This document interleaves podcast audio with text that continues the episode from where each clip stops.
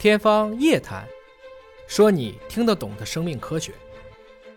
你刚才问到的恋爱脑，就是多巴胺分泌过度的一种核心表现，就真的多巴胺有恋爱脑，就恋爱的时候大脑是不一样的，是吧？特别接近你什么呢？赌博，看到你一眼，哇，心如鹿撞。我们可能都有那个时代，对不起，已经过去了 啊。我们当时也都聊过嘛，最开始好像抓你恋人的手如触电，到后来左手摸右手，左手摸右手 最终中年夫妻都过成了兄弟。对其实过成了睡在上下铺的兄弟啊，还上下铺是吧？所以从这个意义上讲呢，你会明白，就是说我们的大脑是可以被置换的。我们在赌博的时候也会变成这个状态。如何能够确保这个问题呢？我想让子弹飞一会儿是很重要的。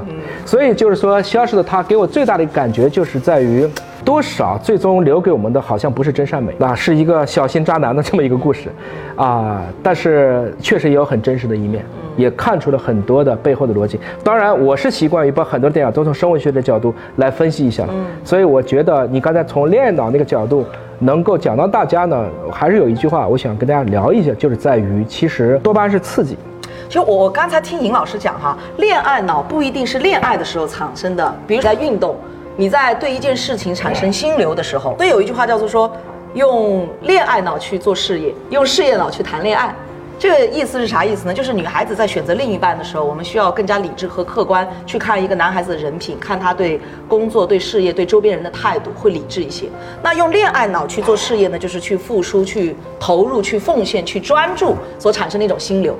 所以有没有可能是在读书的时候、在阅读的时候、在运动的时候，也在分泌内啡肽和多巴胺？对会不会是也是一种恋爱脑呢？对对，这个讲的这讲的非常到位了啊！